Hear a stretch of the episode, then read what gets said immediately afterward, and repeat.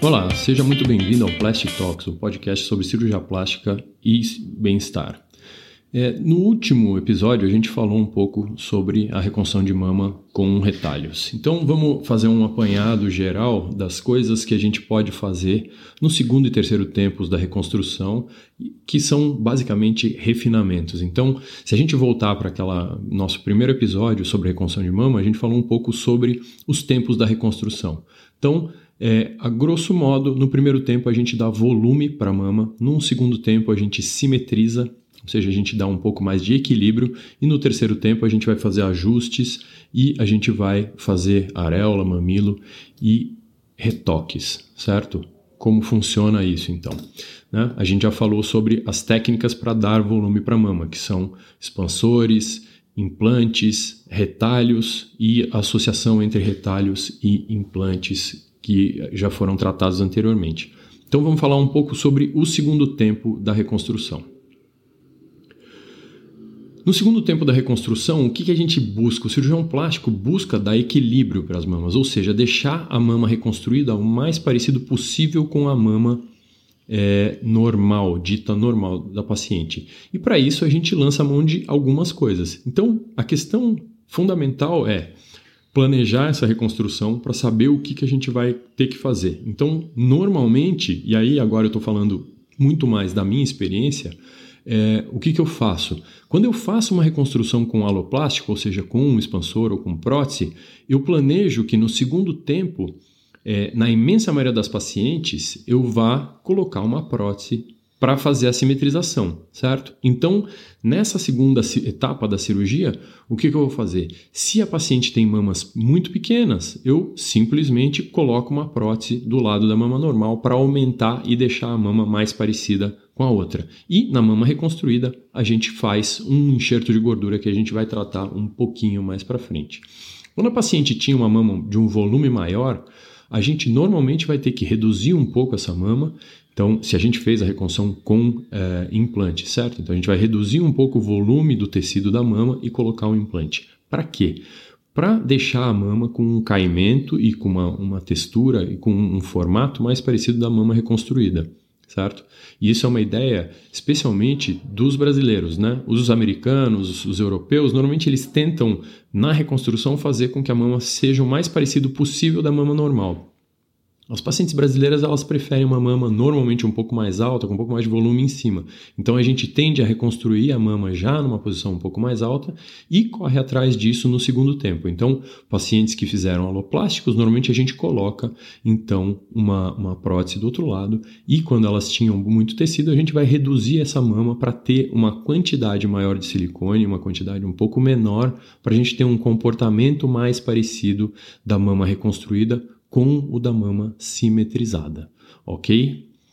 Para os pacientes que fizeram reconstruções com o próprio tecido, com os retalhos, então com o retalho abdominal ou com o retalho do dorso é, só com gordura é, e músculo, esses aí a gente vai então fazer algumas manobras para deixar a mama mais parecida. E aí, normalmente, o que a gente vai fazer são as mamoplastias redutoras e mastopexias. E aí a gente tem uma, uma miríade de técnicas que a gente pode fazer. É, a gente pode só levantar essa mama, a gente pode levantar e reduzir, a gente pode é, fazer várias coisas para deixar a mama o mais parecido possível. É, e aí, na mama reconstruída, quando a gente faz essa reconstrução, a gente tende a levar um pouco mais de volume do que é o necessário. Por quê? É muito mais fácil de tirar volume do que colocar, certo? Então, normalmente a gente vai precisar reduzir um pouco essa mama reconstruída, né, para adequar o volume e o formato dela. Então, o que, que a gente pode fazer? A gente pode levantar um pouquinho essa mama ou a gente pode fazer um pouco de lipoaspiração para diminuir o volume que essa paciente tem no colo, para diminuir o volume que a paciente tem na lateral da mama, para diminuir aquela sensação que algumas pacientes têm de que elas têm um volume excessivo embaixo do braço. Por que, que isso acontece? Normalmente por falta de sensibilidade, né? Porque quando você mexe na axila para fazer o esvaziamento ganglionar, normalmente a paciente perde muito da sensibilidade na face lateral da mama e no meio do braço. Então, algumas pacientes elas falam: a sensação que eu tenho é que tem um volume embaixo do braço, como se eu estivesse carregando um jornal dobrado embaixo do braço. Então, no segundo tempo, a gente pode fazer essa redução de volume na lateral da mama para diminuir essa sensação de volume excessivo. Então, normalmente a gente vai fazer isso com lipoaspiração isso também pode ser feito com a retirada de alguma quantidade de pele. A gente pode, nesse segundo tempo, também retocar essas cicatrizes. Mas, fundamentalmente, é isso que a gente tem. Quando a gente reconstrói com prótese, a gente vai colocar uma outra prótese na, na, na mama normal, normalmente volumes menores. Quando a gente reconstrói com retalho, a gente vai na mama normal fazer uma mastopexia ou uma mamoplastia redutora e na mama reconstruída. Se a paciente tiver uma deficiência de volume, a gente vai fazer um, um enxerto de gordura né, para aumentar essa mama. Se a paciente tiver muito volume, a gente vai fazer uma lipoaspiração e eventualmente vai retirar um pouco da pele que essa paciente tem na mama reconstruída para ter uma adequação melhor do volume e do formato entre as mamas é, reconstruída e mama normal. Isso, obviamente, quando a gente está falando de reconstrução mamária unilateral, certo? Quando a reconstrução é bilateral, a questão da simetria fica muito mais fácil, porque fez retalho de um lado e do outro, mais fácil de simetrizar, a textura é mais parecida. Fez prótese dos dois lados, a mesma coisa. E aí a gente vai também adequando as cicatrizes para o paciente ter um resultado melhor e melhor cada vez mais. E no terceiro tempo, o que, que a gente procura fazer? Né? Para as pacientes que têm a necessidade de fazer um terceiro tempo da reconstrução, são aquelas pacientes em que houve muita mexida na mama, na mama normal, na, na segunda cirurgia. Na simetrização, às vezes a gente precisa de grandes movimentos de tecido. E aí é muito difícil da gente prever aonde tem que ficar o, a areola e o mamilo da paciente. Então, para essas pacientes, a gente guarda a reconstrução da areola do mamilo, ou seja, do complexo areolo papilar, para um terceiro tempo. E aí, quando a paciente tem um terceiro tempo cirúrgico, a gente normalmente vai fazer só a reconstrução do complexo areolo mamilar, ou então a gente vai fazer também mais alguns ajustes, retoque de cicatriz, enxerto de gordura, alguma coisinha ou outra que essa paciente precise fazer, certo? Mas vamos focar um pouquinho na reconstrução da areola e do mamilo. Tá? Então, quais são os jeitos que a gente tem para fazer essa reconstrução? A gente precisa olhar algumas características da mama reconstruída. Então, quanto de pele eu tenho, se eu tenho muito efeito da radioterapia ou não, se a pele está muito queimada, se essa pele está muito fina ou se ela está mais espessa. Então, se, a, a, se eu tenho só uma camada fina de pele e tenho uma prótese embaixo, ou se eu tenho um retalho, então são várias características que vão levar a gente a tomar uma ou outra conduta. Eu não vou falar muito sobre o processo de escolha, porque isso é uma coisa absolutamente individualizada. A gente conversa com a paciente e vê qual que é a técnica mais adequada para fazer a reconstrução do complexo aureolo-papilar para ela, certo? Mas de uma maneira geral, o que, que a gente quer nessa cirurgia? Atualmente, a gente se foca muito mais na reconstrução do mamilo e deixa para fazer uma pigmentação para reconstruir a areola é, um pouquinho depois da reconstrução do mamilo. Então, como que a gente reconstrói o mamilo? O mamilo, para pacientes que têm o mamilo da mama normal bem grande, a gente costuma tirar um pedaço e fazer um enxerto, certo? O que, que é isso? Então eu tiro um pedaço, costuro lá do outro lado e aí eu preciso de uma imobilidade absoluta durante mais ou menos cinco dias para que haja a integração desse enxerto de mamilo do outro lado. Essa é a técnica que me dá os resultados mais parecidos com o da, da paciente, certo? Por quê? Porque se eu estou tirando um pedaço do mamilo, ele é exatamente igual ao tecido do mamilo do outro lado. Qual que é a desvantagem dessa técnica? Pacientes que não têm volume suficiente e pacientes que ainda querem amamentar, porque a gente, quando tira um pedaço do mamilo, normalmente a gente dificulta muito a chance da paciente poder amamentar no futuro. Então, esse é o cuidado. A gente precisa ter volume de tecido suficiente e a gente precisa ter também é, que a paciente já tenha tido filhos, já tenha amamentado ou que ela não vá mais ter nenhuma amamentação nessa mama natural certo? E a segunda técnica que a gente pode usar para fazer a reconstrução do mamilo é usar o próprio tecido da região da mama. Então, o que, que a gente faz? A gente faz alguns cortinhos, né? normalmente dois ou três, e aí a gente pode fazer é, alguns pequenos retalhos e a gente vai cruzando esses tecidos. Então, os, esses retalhos se abraçam para a gente fazer um mamilo. E aí a paciente ela tem três pequenas cicatrizes que vão ficar cobertas pela reconstrução da areola, certo? Então, essas pacientes, é, que, que a gente, para quem que ela serve? Para paciente que ou não tem é, área doadora, ou seja, ela não tem o mamilo, então reconstruções bilaterais, a gente precisa usar retalho, ou então pacientes que tenham é, é, é que não queiram mexer no mamilo, ou então pacientes que tenham bastante quantidade de pele na região da mama reconstruída e a gente faz isso, né? Então, uh, é uma reconstrução feita com o próprio tecido da paciente, então, do ponto de vista de naturalidade de palpação, é muito bom, gera algumas pequenas cicatrizes na região que normalmente a gente cobre com as técnicas de reconstrução da areola, certo? Então, vamos falar um pouco sobre a reconstrução da areola propriamente dita. No passado, lá pela década de 80 ou até o começo dos anos 2000, o que a gente fazia era usar um enxerto de pele. Então a gente tirava a pele de algum lugar do corpo da paciente e fazia um enxerto para mimetizar a pele da areola da paciente. Qual é o melhor lugar do mundo para você tirar a pele para reconstruir a areola? A outra areola, certo? Mas nem todas as pacientes têm areola grande o suficiente para fazer essa doação. Então a gente acaba usando quando a gente fazia e fazia bastante, a gente usava a pele da região da virilha para fazer isso.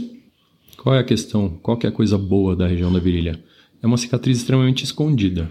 A parte ruim é uma, né? A questão aí é fundamental. Incomoda porque é uma região que arde com a movimentação, então muitas pacientes se queixavam disso. A segunda coisa é que essa coisa da pigmentação da virilha ela se perde ao longo do tempo. Então a gente normalmente tinha que tatuar essas pacientes no futuro, né? Em alguma, alguma fase da vida, essas pacientes precisavam fazer uma pigmentação da região. E então a gente acabou abandonando isso por conta do desconforto que essas pacientes tinham no pós-operatório.